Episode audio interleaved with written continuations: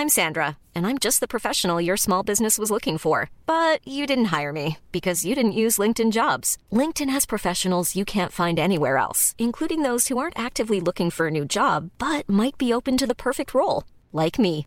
In a given month, over 70% of LinkedIn users don't visit other leading job sites. So if you're not looking on LinkedIn, you'll miss out on great candidates like Sandra. Start hiring professionals like a professional. Post your free job on linkedin.com/people today. This message comes from BOF sponsor eBay. You'll know real when you get it. It'll say eBay Authenticity Guarantee. And you'll feel it. Maybe it's a head turning handbag, a watch that says it all, jewelry that makes you look like the gem, or sneakers and streetwear so fresh every step feels fly. eBay gets it. So look for the blue check mark next to that thing you love and be confident that every inch, stitch, sole, and logo is checked by experts. With eBay Authenticity Guarantee, you can trust that feeling of real is always in reach. Ensure your next purchase is the real deal. Visit eBay.com for terms. Louis.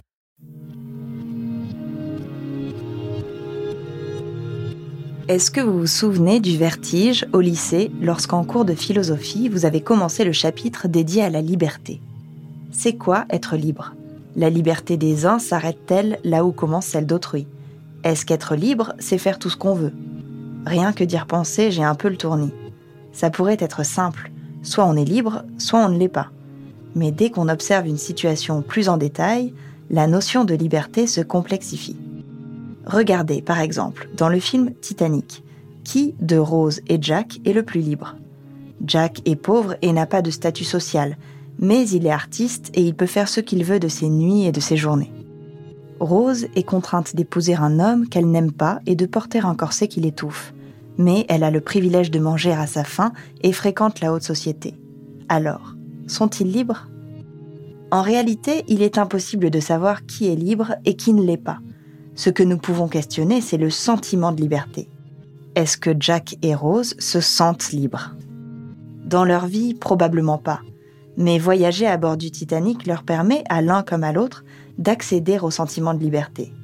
Lorsque Jack crie ⁇ Je suis le roi du monde ⁇ sur le pont du paquebot, il se sent libre.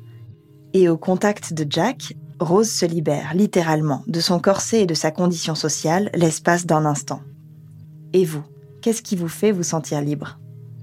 Dans cet épisode, la journaliste Justine Rodier dessine les contours du sentiment de liberté en essayant de comprendre ses mécanismes et ses paradoxes.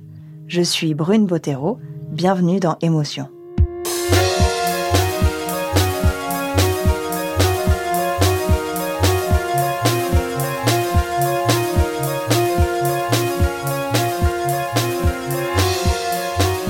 En 1958, Simone de Beauvoir publie Mémoire d'une jeune fille rangée. C'est un roman autobiographique dans lequel elle raconte les 20 premières années de sa vie, de sa petite enfance à l'obtention de son agrégation de philosophie en 1929. Simone de Beauvoir parle d'abord d'elle comme d'une petite fille sage et discrète, rangée, comme le dit le titre. Elle est issue d'une famille bourgeoise et pieuse, voire conservatrice. Elle fait ce qu'on lui demande de faire, sans trop se poser de questions. Elle écrit. J'ai appris de maman à m'effacer, à contrôler mon langage, à censurer mes désirs, à dire et faire exactement ce qui devait être dit et fait. Je ne revendiquais rien et j'osais peu de choses. Mais en grandissant, elle a du mal à se soumettre à la routine et aux injonctions de son entourage. Le terme rangé devient ironique sous sa plume. Peu à peu, elle se détache de cette vie toute tracée et refuse de suivre les impératifs imposés par son milieu d'origine, comme se marier ou ne pas faire d'études, pour trouver sa propre voie. Simone de Beauvoir s'émancipe de sa famille. Elle devient financièrement indépendante et revendique ses propres idées politiques, notamment grâce aux livres, à la philosophie, à l'écriture et aux personnes qu'elle rencontre. Plus tard, elle défendra le droit à l'avortement et affirmera dans le manifeste des 343 qu'elle a elle-même avorté alors que c'était interdit en France. Dans les mémoires d'une jeune fille rangée, Simone de Beauvoir raconte le récit de son envol, de la construction de son identité et de sa liberté, cette liberté, elle l'a conquise au fil des années grâce à ses différents combats. Alors, pourquoi est-ce difficile de construire notre propre définition de la liberté? Pourquoi s'agit-il parfois d'un combat contre nos acquis, contre nous-mêmes? Faut-il être privé de liberté pour apprendre à la reconnaître et savoir en profiter?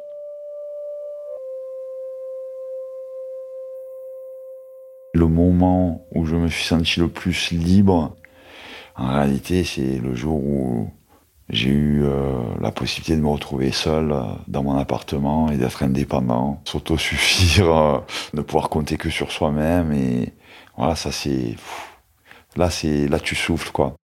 C'est en se retrouvant derrière les barreaux que Redouane se rend compte de la valeur de la liberté. En 2014, il a 38 ans et habite à La Ciotat, dans le sud-est de la France. C'est un père divorcé qui ne trouve pas le temps de voir ses enfants. Il est ingénieur commercial dans l'automobile et passe une grande partie de son temps au travail jusqu'au jour où il est condamné par la justice à six ans de prison ferme.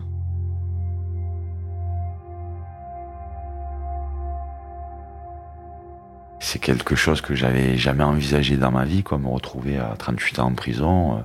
C'est un grand saut dans le vide, dans le noir, dans... c'est vraiment l'inconnu. Au bout de trois mois de détention, je demande à aller à l'isolement. C'est déjà pour euh, souffler, et me retrouver seul avec moi-même. C'est dans le même bâtiment, sauf que c'est un couloir avec euh, des cellules, euh, donc individuelles. Pour le coup, là, tu es seul en cellule. Les détenus ne se croisent pas. Les premiers temps, euh, je me mets en mode, j'allais dire en mode guerrier, en mode instinct de survie. En plus, les fenêtres de l'isolement, c'est triple couche de grillage. C'est-à-dire que tu as les barreaux et en plus tu as encore du grillage. Donc c'est des petits carreaux euh, qui laissent un espace de 3 cm sur 3 cm. Je me mets à observer euh, les oiseaux, les rats. Euh, je donne à manger à l'araignée qui est dans le coin de ma cellule en chopant des mouches. Je pense qu'on se raccroche un peu à tout ce qui est vivant.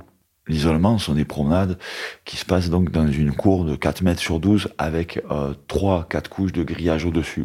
Donc on voit le soleil qu'à travers euh, ces couches de grillage. Le vent, c'est plus le vent, c'est des courants d'air. Euh, tu essaies de t'adapter. Le plus dur en prison, c'est d'être privé des gens qui nous sont proches. Au bout de deux ans, Redouane demande à sortir de l'isolement. Je me retrouve euh, un peu plus en liberté. en prison, mais un peu beaucoup plus en liberté.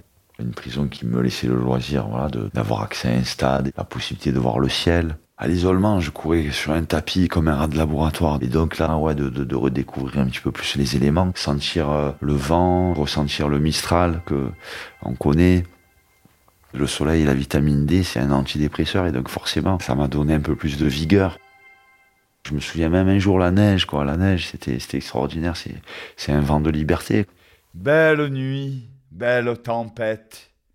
Horrible nuit. Horrible tempête. Un mois ou deux après avoir rejoint la prison principale, Redouane demande à travailler. Alors c'est des ateliers de production où tu es payé euh, à la tâche, à la pièce. Je produis euh, des paniers pour mettre les fraises euh, lorsqu'il y a la saison des fraises, des bouchons où on met de la mousse pour mettre un dissolvant à l'intérieur. Des fois on fait des compotes, les pommes potes là de Super U, on fait l'emballage, etc. Puis on, on fait les palettes en fait. C'est des travaux de petites mains en fait. Juste avant de rentrer en prison, je suis accaparé par mon travail. Et en fait, c'est mon travail qui m'emprisonne. Et là, je me retrouve en prison à me sentir libre grâce au travail parce que je me sens utile et parce qu'en plus, j'arrive à être un peu plus indépendant financièrement et ne plus avoir besoin de demander à ma famille de l'argent. Malgré ces ateliers qui lui permettent de reprendre un peu le contrôle, Redouane est privé de ce qu'il aime et n'a pas la liberté d'agir sur de nombreuses choses. Quand on a des choses qui nous plaisent, à chaque fois qu'on voit la personne, à chaque fois qu'on fait ses activités, on a des décharges de dopamine. Aurore Malé-Carras est neuroscientifique. Quand euh, il y a quelque chose qui nous faisait plaisir, qui nous est enlevé, c'est la, première définition du manque.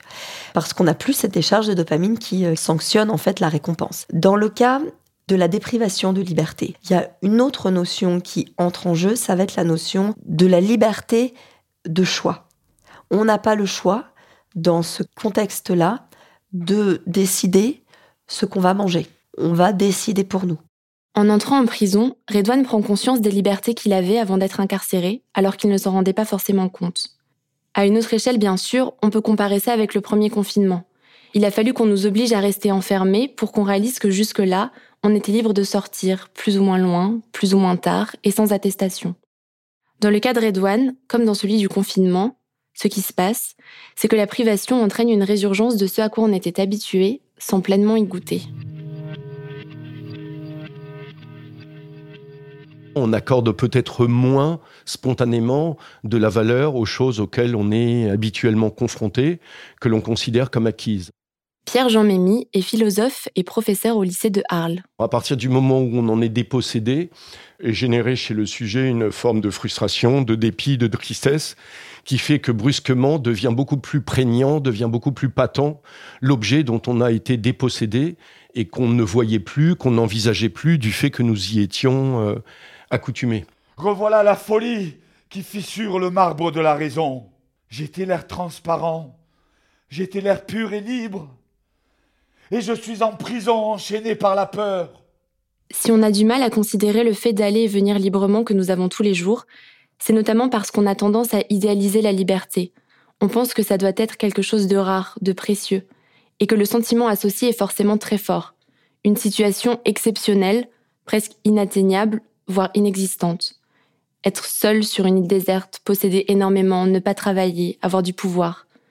Tout ce qui fait partie de notre quotidien n'est donc pas envisagé comme pouvant nous rendre libres. La difficulté à appréhender la question de la liberté quant à ces représentations culturelles, c'est qu'on a tendance euh, le plus souvent à euh, se méprendre sur son sens le plus profond et à la confondre avec euh, sans doute un certain nombre d'idéaux plutôt fondés sur l'imagination que sur la raison, à savoir ceux qui sont largement véhiculés par la société à laquelle on appartient et qui sont fondés sur des valeurs qu'elle ne cesse de propager, à savoir des valeurs consuméristes, des valeurs d'un bonheur qui résulterait uniquement euh, de notre pouvoir d'achat, de ce dont on peut disposer à un moment donné, des biens dont on aurait la jouissance, et qu'on aurait tendance à assimiler à un idéal de liberté. Ça repose sur euh, l'hypothèse qu'il existerait une liberté absolue et qui, euh, paradoxalement, ne pourrait se réaliser pleinement que conditionnée aux objets dont effectivement l'obtention nous permettrait de euh, satisfaire un certain nombre de désirs. Et c'est là où le problème apparaît, qui sont pas véritablement nos désirs. Et il y a une frustration dans l'impossibilité de réaliser cette prétendue liberté qui en fait n'a rien à voir avec ce que l'on peut définir comme étant la liberté. En plus de nous méprendre sur le sens de la liberté et de l'idéaliser, on l'aperçoit aussi comme étant dénué de toute contrainte. Autrement dit, être libre, ce serait faire ce qu'on veut, quand on veut. Mais pour le philosophe Pierre-Jean Mémy, cette croyance nous éloigne encore un peu plus de la liberté. On a tendance à confondre satisfaction des désirs et liberté, divertissement et liberté. De ce fait, nous serions libres euh, bah, le week-end quand euh, effectivement nous ne travaillons pas au sens strict du terme. Nous serions libres pendant les vacances, c'est-à-dire euh, au cours d'un temps qui ne serait plus le temps de la contrainte du travail salarié, le temps de la contrainte de l'activité à laquelle nous serions tenus, obligés.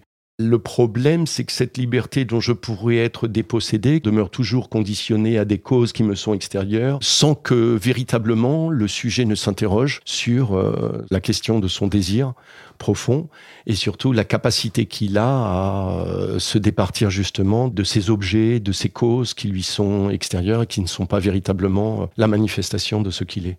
Donc en fait, pour comprendre ce qu'est la liberté, il faudrait peut-être questionner davantage le désir essentiel de chacun des sujets singuliers que nous sommes, et sans doute davantage parler euh, d'autonomie que de cet idéal de l'imagination qui n'est pas du tout euh, le fait des sujets que nous sommes. La bonne nouvelle, c'est qu'on n'est pas obligé d'être riche, d'avoir du pouvoir, de l'influence ou de la notoriété pour se sentir libre. Le sentiment de liberté est moins lointain que ce qu'on pense. L'idée de liberté euh, se situe davantage dans cette capacité-là qu'aurait le sujet. Donc d'une part, ce qui peut être un petit peu angoissant, de se départir de ce dont il est le jouet, de ce dont il pâtit, à convertir ses passions en action, à agir davantage, en être véritablement le moteur, faire en sorte que son désir soit le plus possible conforme à la situation euh, à laquelle on est euh, confronté à un moment donné. En prison, Redouane fait tout ce qu'il peut pour s'octroyer des moments qui peuvent lui procurer un sentiment de liberté. Grâce au sport ou à la musique, il tente de se sentir libre malgré les contraintes et les restrictions. Tous les matins, euh, je cours 2-3 euh, heures même euh, sur un tapis pour courir. Je lis beaucoup. Après, ben, la lumière est très faible, donc ma vue baisse. J'arrive même plus trop à lire, donc du coup, je me focalise sur de la musique classique, sur du le yoga.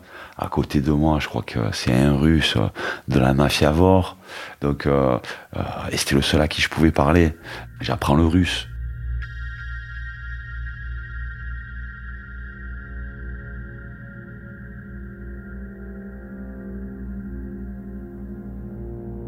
Pendant le premier confinement, on a aussi créé de nouvelles routines avec les contraintes qui nous étaient imposées.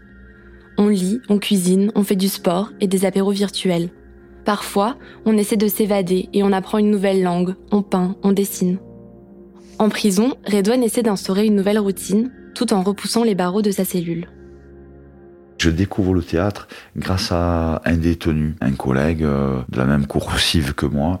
Moi, ça me fait du bien déjà parce que en prison, euh, tu parles doucement, il faut rien exprimer en t'enfermant un petit peu intérieurement. Et donc là, de pouvoir s'exprimer, de pouvoir dégager des émotions, je peux euh, redevenir euh, un peu plus un être humain. Je pars en voyage de moi-même, parce que pendant que je joue, je suis quelqu'un d'autre, je suis dans une autre époque. Quand je joue Xerxès, je joue un Perse, euh, le roi des Perses. Je suis plus en France, je suis plus en Europe, enfin, je suis plus je suis plus en prison, quoi. Je suis le roi Xerxès, donc pendant que je joue, je suis ailleurs. Quand je joue le roi Créon, ben, je suis, je suis en Grèce. Quand on joue un personnage, ben forcément, on s'approprie aussi le, le, lieu. Et en plus, moi, honnêtement, voilà, j'ai toujours adoré la littérature. C'est aussi l'occasion pour moi de faire quelque chose qui me plaît. Jamais aucun poignard n'a tué l'avenir. Jamais un coup de dé n'abolit le hasard. Sur ce pont qu'est la vie au-dessus du grand fleuve, notre destin attend peut-être un acte libre Quatre mois après avoir mis le pied dans cet atelier théâtre, Redouane reprend le rôle principal. Il va devoir sortir de prison pour une représentation, et ça tombe bien, car il vient tout juste d'être permissionnable. Ça faisait quatre ans que j'étais en détention, que je n'étais pas sorti. Donc là, j'ai la possibilité de sortir. Et en plus, pour aller jouer une pièce de théâtre. Je me retrouve donc à, à la gare TGV d'Avignon, en liberté, avec euh, d'autres détenus en liberté. Il n'y a même pas de surveillant. C'est irréel. C'est irréel. On nous offre un café, puis là on prend le train, on sort du TGV, euh, on prend la ligne de métro que je prenais le plus à, Paname, puisque c'était euh, la ligne qui me menait chez ma sœur, quoi, pour aller vers Pantin. On se tape des barres de rire dans la rame de métro en refaisant les voix de chaque station, parce qu'il y a plusieurs intonations. Oberkampf, Oberkampf. Et on se fait toutes les stations de métro comme ça. Et donc, je me retrouve à jouer une pièce de théâtre devant 250 spectateurs. Et donc, ma sœur, qui habitait à côté, en plus, euh, vient me voir jouer avec ma petite nièce. Et là, sur scène, euh, j'ai les jambes euh, fragiles, quoi. C'est, pourtant, j'étais boxeur professionnel. J'ai jamais eu les jambes qu'on tremblait sur un ring. Mais là, Demain, demain, demain, qui vient jour après jour, quand le temps aura dit la dernière syllabe du dernier mot perdu de la mémoire enfuie, tous les hier prononcés ont éclairé des fous sur le chemin qui mène à l'ultime poussière. Notre vie n'est qu'une ombre qui marche solitaire, un acteur ridicule pour une heure sur la scène. Il cabotine, il fait le beau, puis on ne l'entend plus. La vie est une histoire de bruit et de fureur, dite par un idiot et qui n'a aucun sens. Et puis le soir, on reprend le TGV et on retourne en prison. En jouant, Redouane ne fait pas juste passer le temps. Il se rend libre par la construction d'un imaginaire, d'un autre univers, qui l'emmène loin et le libère. Et le théâtre est une possibilité parmi d'autres. Durant deux ans, le philosophe Pierre-Jean Mémy, que vous avez entendu tout à l'heure, intervient à la centrale d'Arles pour donner des cours de philo. Dans ses ateliers avec les personnes détenues, il essaie de créer des espaces de liberté par la pensée. La peine consiste précisément en un enfermement et en un enfermement euh, rigoureux, en un enfermement dur qui n'est pas seulement le fait des murs, mais le corps lui-même est enfermé, l'esprit est enfermé aussi. Ce qui m'a été donné de constater, c'est qu'au cours euh, de ces deux heures de philosophie, euh, auxquelles les détenus et moi-même nous participions euh, chaque semaine, a émergé un véritable espace de liberté. Alors la chose peut sembler d'autant plus paradoxale que la salle dont nous disposions devait faire 10 mètres carrés. Nous fonctionnons dans un temps dont nous ne pouvions pas disposer, dans un cadre dont nous ne disposions pas.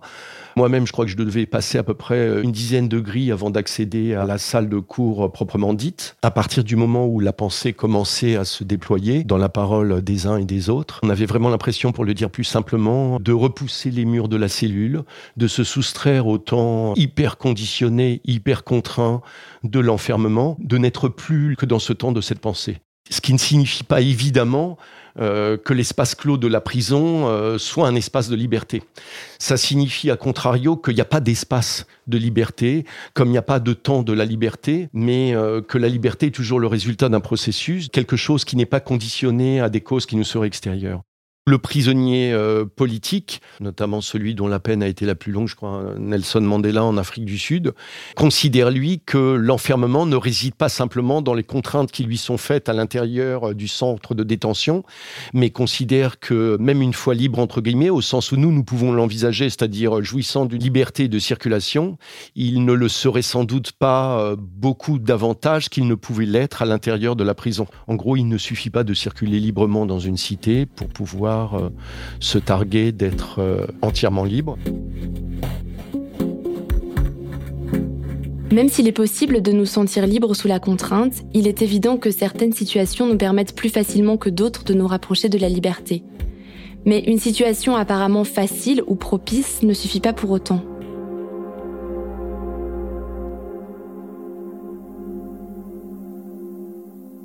Simone de Beauvoir naît dans une famille bourgeoise et détient, juste du fait de ses origines sociales, un certain capital économique et culturel.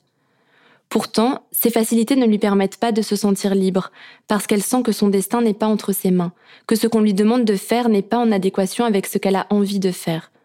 Les conditions de sa liberté lui appartiennent à elle seule, parce qu'en matière de liberté, il n'y a pas de définition universelle. Ce qui fait la singularité de nos existences, ce qui fait la singularité de chacun des sujets que nous sommes, c'est que nos, désirs les plus profonds ne sont pas interchangeables, que la manière avec laquelle nous allons euh, pouvoir manifester, actualiser, réaliser la liberté dont nous parlons est, est effectivement à chaque fois euh, l'affaire de chacun. Ce qui nous fait du bien dépend de nos goûts qui sont individuels et personnels, explique la neuroscientifique Aurore Malé-Carras.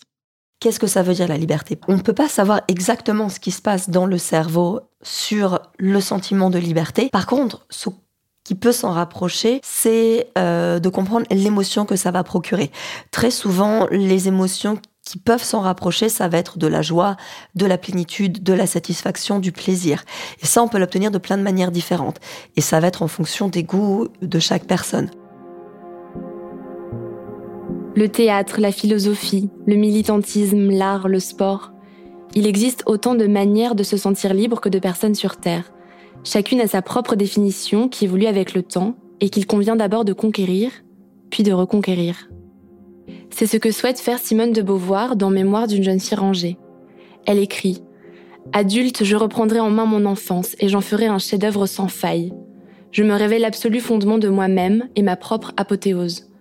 Ainsi, au présent et dans l'avenir, je me flattais de régner, seule, sur ma propre vie. Mais se saisir de sa liberté n'est pas toujours facile, surtout si on en a été privé pendant longtemps. I'm Sandra, and I'm just the professional your small business was looking for. But you didn't hire me because you didn't use LinkedIn jobs. LinkedIn has professionals you can't find anywhere else, including those who aren't actively looking for a new job, but might be open to the perfect role, like me. In a given month, over 70% of LinkedIn users don't visit other leading job sites. So if you're not looking on LinkedIn, you'll miss out on great candidates like Sandra. Start hiring professionals like a professional. Post your free job on linkedin.com/people today. Après le confinement par exemple, certaines personnes ont souffert de ce qu'on appelle le syndrome de la cabane, c'est-à-dire la peur de sortir de son lieu d'enfermement. On l'appelle aussi le syndrome de l'escargot ou du prisonnier. Parce qu'avant le confinement, c'est un phénomène qui a été étudié en prison. Justement, quand Redouane sort au bout de 6 ans, il a 45 ans. Il était propriétaire d'un appartement qu'il a perdu. Il n'a plus de travail, de voiture, de téléphone, de carte bancaire. Forcément, lorsqu'on a été des années enfermé, il faut se préparer à, à la liberté. Donc on a des permissions qui sont faites pour ça. On nous accorde tous les trois mois une permission. La première permission, c'est 10 heures. Après, c'est 24 heures. Après, c'est 36 heures. Après, c'est 48 heures. Et ça peut aller jusqu'à 10 jours. Il faut se réhabituer parce que ça peut être un choc. Les différentes permissions me permettent de mesurer tout le travail qui reste à faire.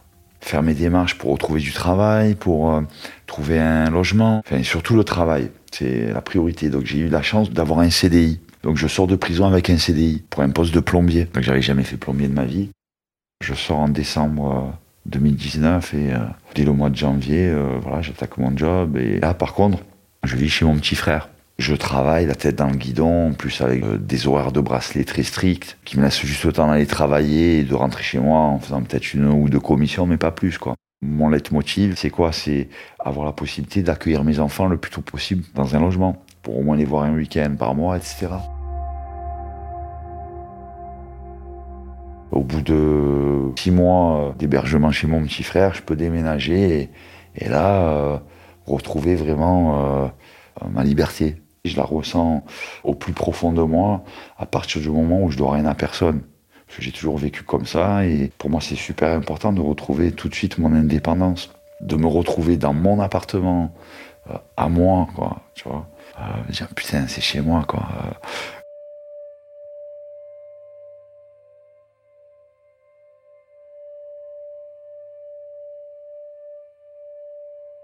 Retrouve euh, à même interrompre une relation avec ma femme actuelle parce que j'ai besoin d'être seul. Euh, j'ai dormi dans une boîte à sardines hein, où j'ai même pas la place euh, d'écarter les bras euh, parce qu'on est contre un mur. Voilà, j'ai besoin de me retrouver dans un lit seul en faisant l'étoile, l'étoile de mer. j'ai besoin de ça, quoi, de profiter de, du silence. Bah, le silence aussi, c'était super important. C'est une liberté, le silence. Je passe d'une pièce à l'autre, je, je prends possession des lieux et puis surtout, je me dis, bon, mais voilà, quoi, là, je suis indépendant. L'indépendance. C'est une des pierres angulaires de la liberté, et Redouane l'a retrouvée après son expérience en prison. Heureusement, il ne faut pas nécessairement avoir été enfermé pour apprendre à se sentir libre. Tout comme il ne faut pas nécessairement aller en prison pour se sentir enfermé. Enfant, Simone de Beauvoir se sent captive. À propos de ce qu'elle considère être sa prison, elle écrit Le pire quand on habite une prison sans barreaux, c'est qu'on n'a pas même conscience des écrans qui bouchent l'horizon. Géré à travers un épais brouillard et je le croyais transparent. Les choses qui m'échappaient, je n'en entrevoyais même pas la présence.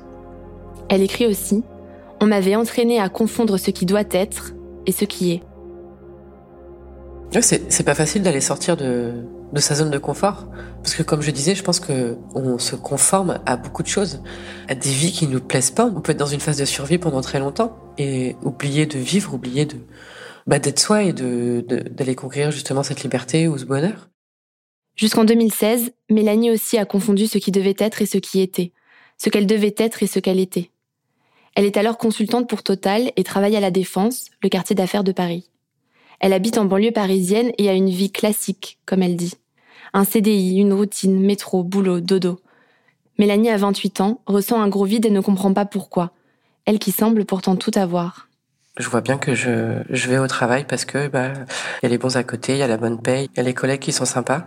Euh, mais à côté de ça, il y a un vide qui commence à se creuser. Il y a un réel manque de sens.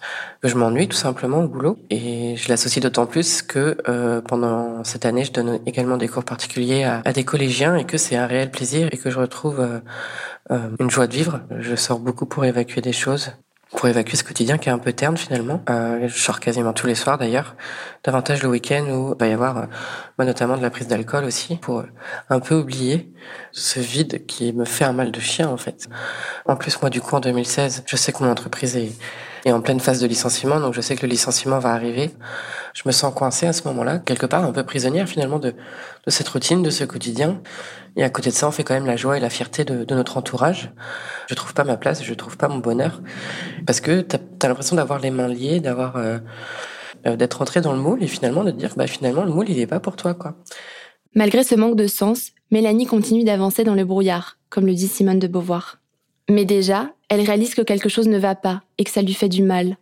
Cette prise de conscience est une première étape, avant d'identifier la source du mal-être, puis d'avoir le courage de s'en défaire.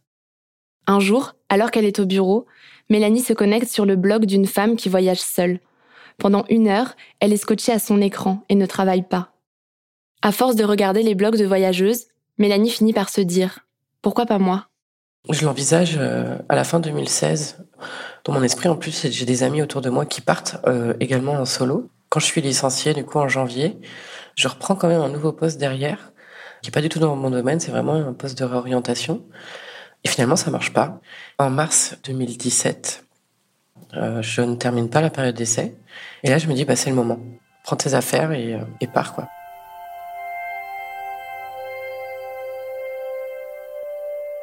Il y a quand même une grosse peur qui est là.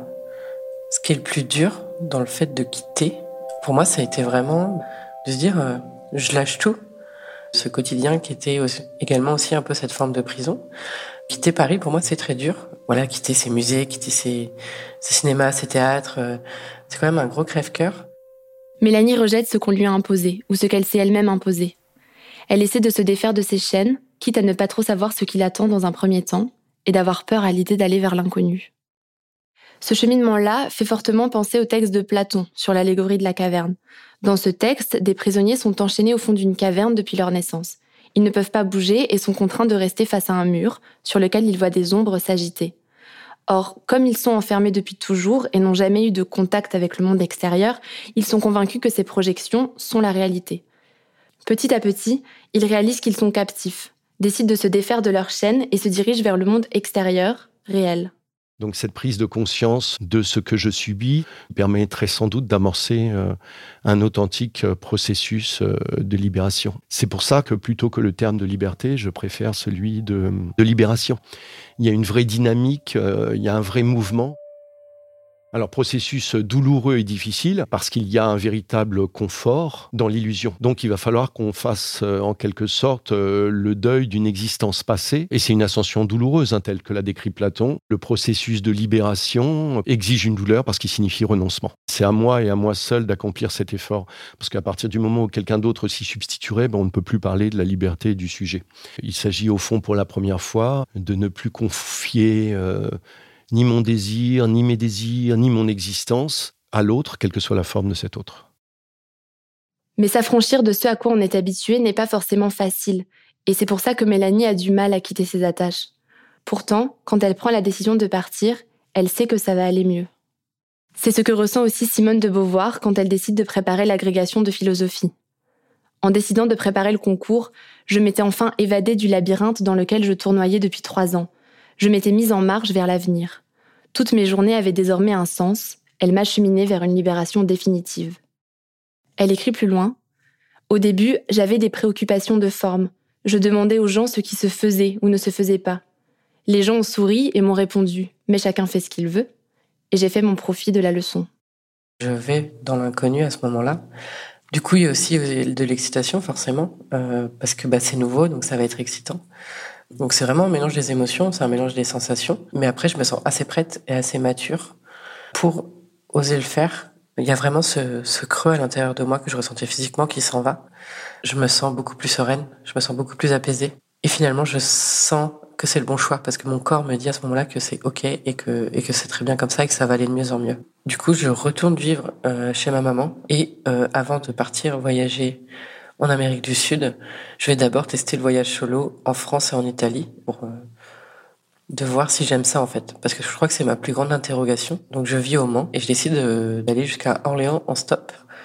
Et j'y crois tellement pas en fait, c'est que je n'ai même pas réservé d'hébergement le soir. Et finalement, j'arrive à Orléans et je me dis mince, j'ai pas d'hébergement.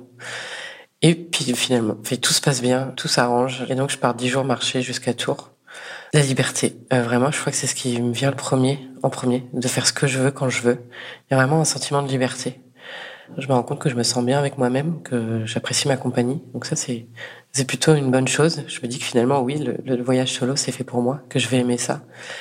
Euh, en fait, c'est un changement drastique de mon quotidien, quoi. Je me sens vraiment à ma place. Ensuite, du coup, je, je décide de voyager plus longtemps et un peu plus loin.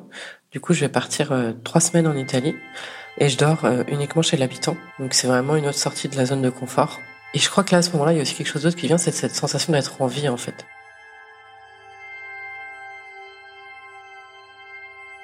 Mélanie et Simone de Beauvoir ont repris leur destin en main. Elles sont maîtresses de leur volonté, de leurs décisions et de leurs actes. La romancière écrit Je ne suis emprisonnée dans aucun groupe. Aucune raison stupide ne vient tout à coup m'empêcher de faire une chose qui peut m'intéresser. Il n'y a rien d'impossible ni d'inacceptable, et je prends avec émerveillement et confiance tout ce que chaque nouvelle journée m'apporte d'inattendu et de neuf. Mais ce qui est aussi indispensable à ce processus de libération, c'est le fait de conscientiser tout ça, de réaliser qu'on est un peu plus libre, libre de s'écouter, de faire nos propres choix et d'agir. C'est ce qu'explique la neuroscientifique Aurore Malé-Carras. Une autre manière de pouvoir se rapprocher de la question, ça va être la conscience de la liberté d'action. Et ça, c'est quelque chose d'un peu différent, ça s'appelle de la métacognition, c'est-à-dire d'avoir conscience de son fonctionnement. On est sur la perception de son exécution. Dans notre jargon, on appelle ça du rétrocontrôle, du feedback. On a besoin d'avoir un système de vigilance sur nos propres euh, fonctionnements pour pouvoir ajuster nos comportements sur le moment. Si on a conscience que euh, là, on a peur, c'est cette conscience de la peur qui va nous permettre de réagir et donc de fuir l'endroit ou la chose qui nous fait peur. Si on a conscience qu'on est bien avec cette personne en faisant ce travail-là, en faisant cette activité-là, c'est ça qui va nous permettre de rester et donc de pouvoir avoir un comportement qui est ajusté à la situation. Mélanie observe que voyager lui fait du bien, alors elle continue. Je pars en novembre 2017 euh, en Amérique latine euh, donc là, c'est vraiment pour moi, de mon point de vue, le, vrai premier grand voyage solo. Et je vais passer huit mois en Amérique du Sud. Je vis chez l'habitant, je fais du stop, euh, je pratique du volontariat. Je me sens vraiment euh, épanouie. Je vois des paysages magnifiques tous les jours, je rencontre des personnes formidables. C'est vraiment un très très beau voyage. Mélanie s'écoute et continue de voyager tant que ça lui fait du bien. Plus tard, elle sent que ça lui pèse et retourne en France près de ses proches pour quelque temps, avant de repartir. En ce moment, elle est au Portugal et travaille dans la pub en freelance. Ce qui va se passer en 2020, grâce au Covid, c'est que je crée mon activité. Donc je deviens indépendant, comme on dit. Ça porte très bien son nom. Bah, même sur le côté professionnel, je vais être libre. Je vais choisir ses contraintes. Je vais choisir mes clients. Pour Beauvoir, être libre, c'est écrire, lire, philosopher. Pour Mélanie, c'est choisir où aller, où dormir, où s'arrêter, à quelle heure travailler et avec qui. Être sa propre patronne. N'avoir de compte à rendre à personne. Mais avoir un trop grand champ des possibles n'est pas toujours facile à gérer. On s'est rendu compte qu'en neurosciences, quand on va avoir trop de choix, ça peut entraîner en fait une détresse qui peut amener à des états dépressifs parce que euh, ça va donner l'illusion qu'on peut tout avoir. Or, on ne peut pas tout avoir, on n'a pas le temps en une vie d'aller visiter tous les pays du monde, comme on n'a pas le temps en une vie de lire tous les livres du monde ou de voir tous les films qui ont été faits. On a envie, hein, évidemment, mais euh, on peut pas. Notre temps, il est limité et ça nous impose à faire des choix. Et faire des choix, ben, c'est difficile. Ça nous amène à faire face vis-à-vis de nous, de nos valeurs, de nos limites, et ça peut être très frustrant. La neuroscientifique évoque notamment ses attitudes vis-à-vis du choix dans les applications de dating. On pense qu'on peut avoir tous les partenaires possibles, mais c'est illusoire. Et comme on n'arrive pas à les avoir, ça peut amener une frustration qui elle-même peut amener à des états dépressifs. En fait, la sensation qu'on a face à un choix infini nous ramène à nos propres limites. Et ça peut être assez perturbant. Aujourd'hui, de manière générale, on a plus de liberté que ne pouvaient en avoir nos parents ou nos grands-parents. En France, on se détache de plus en plus de certaines injonctions, et la tendance veut qu'on se ferait soi-même notre propre chemin. On a peut-être parfois l'impression que c'était plus facile avant, parce qu'on avait moins de choix et que du coup on se posait moins de questions. Mais être libre, ce n'est pas se poser moins de questions, c'est même plutôt le contraire. Être libre, c'est aussi renoncer à certaines choses, tout en sachant pourquoi est-ce qu'on écarte une option en faveur d'une autre. Être libre, c'est pas non plus n'avoir aucune contrainte, mais c'est essayer de les choisir au maximum pour mieux les accepter. C'est ce qu'essaie de faire Mélanie. Cette liberté amène aussi une instabilité. Aujourd'hui, j'ai pas de chez moi, je sais pas où je serai dans un mois. Euh, le soir, je sais pas où je vais dormir. Et, et c'est pas grave. C'est aussi peut-être ça que je suis venu chercher. De plus avoir cette routine, de plus avoir de quotidien qui est, tout tracé. Et de faire vraiment en fonction de mes envies.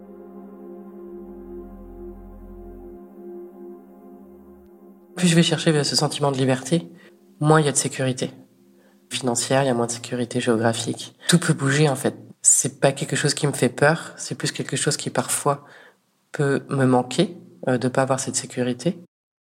Aujourd'hui, Mélanie est à l'écoute de ses envies, mais elle dit aussi que si elle n'avait pas été licenciée, elle serait sûrement toujours dans la même situation, à la défense, dans un travail qui n'a pas de sens pour elle. Dans son cas, ce qui l'a poussée à partir et à se questionner sur sa définition puis sur sa recherche de la liberté, c'est un événement extérieur. Mais finalement, on peut se dire que peu importe l'élément déclencheur, ce qui compte, c'est qu'elle se sente désormais maîtresse de son destin.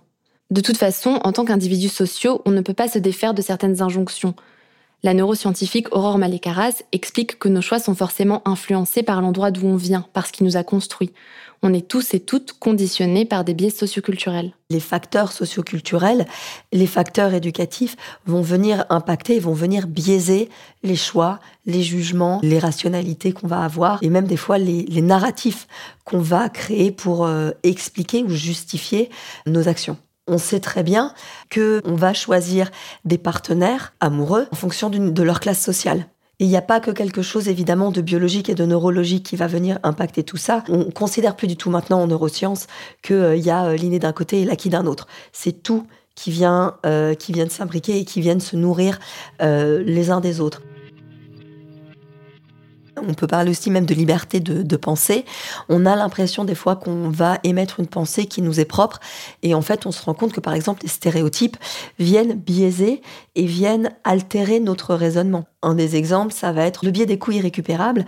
En fait, le fait d'avoir déjà investi dans un projet financièrement, on sait que ça va altérer, ça va impacter les décisions qu'on va prendre pour savoir si on va continuer ou pas d'investir. On peut se sentir très heureux, très satisfait d'un choix et pas avoir conscience qu'en fait, ce choix, cette pensée, cette décision, elle est en fait mue par quelque chose qui nous dépasse. Néanmoins, ce qui va être ressenti par la personne, ça va être un sentiment de plénitude à ce moment-là.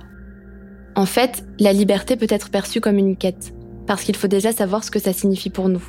C'est pas forcément facile, puisque ça implique notamment de réaliser que jusqu'à présent, certains de nos choix n'étaient peut-être pas vraiment les nôtres. Et quand on a enfin trouvé ce qui nous fait du bien, il faut arriver à en avoir conscience et le valoriser. Ça fait deux ans que je suis sorti, donc euh, j'ai toujours besoin de, retrouver euh, des choses simples, euh, la montagne, la mer.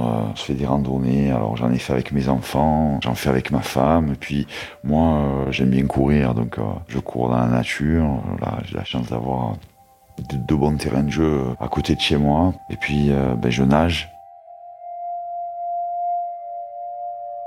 Ben, il y a toujours un, un, problème avec ce sentiment de culpabilité quand on a fait du mal à quelqu'un ou qu'on a blessé quelqu'un. Ou, enfin, moi, pour, moi, c'est très grave. Quoi. J'ai, donné la mort à quelqu'un. C'est des plaisirs coupables, en fait. Quand je vais à la mer, par exemple, euh, je me sens coupable quoi, de, pouvoir euh, avoir des moments heureux voilà, il faut vivre avec ça et c'est une des choses, euh, je l'accepte. Je l'accepte. Se sentir libre, c'est aussi un travail de conscientisation permanent. C'est une illusion de penser que ça s'effectue une bonne fois pour toutes et qu'après c'est fait. En fait, on ne sort jamais vraiment de la caverne parce que les modalités de notre liberté évoluent tout au long de notre vie. C'est une quête qui n'a pas de fin.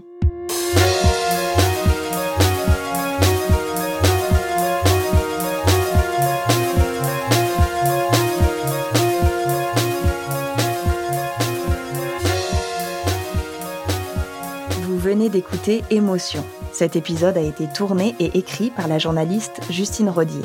Elle vous faisait entendre les témoignages de Redouane et Mélanie et les explications de Aurore Malette-Carras et Pierre-Jean Mémy. Vous pourrez retrouver toutes les références liées à leurs activités sur notre site.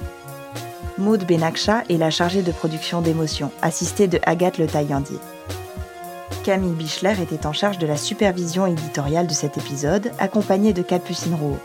Charles de Cilia en a fait la réalisation et Christophe Bouin s'est occupé de la prise de son. Jean-Baptiste Aubonnet était au mix et c'est Nicolas de Gélis qui a composé le générique d'émotion.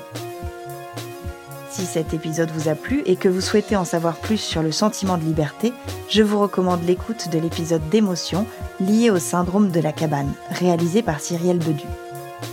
Émotion est un podcast de Louis Média, également rendu possible grâce à Maureen Wilson, responsable éditoriale, Marion Girard, responsable de production, Mélissa Bounois, directrice des productions, et Charlotte Pudlowski, directrice éditoriale.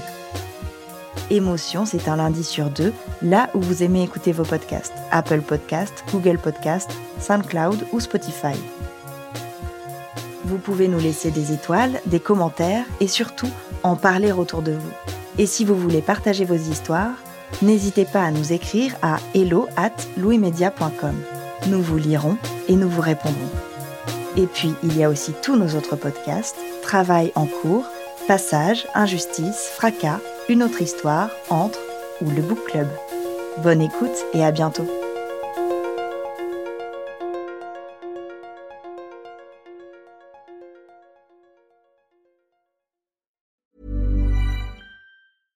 This message comes from BOF sponsor eBay. You'll know real when you get it. It'll say eBay Authenticity Guarantee. And you'll feel it. Maybe it's a head turning handbag, a watch that says it all, jewelry that makes you look like the gem, or sneakers and streetwear so fresh every step feels fly. eBay gets it.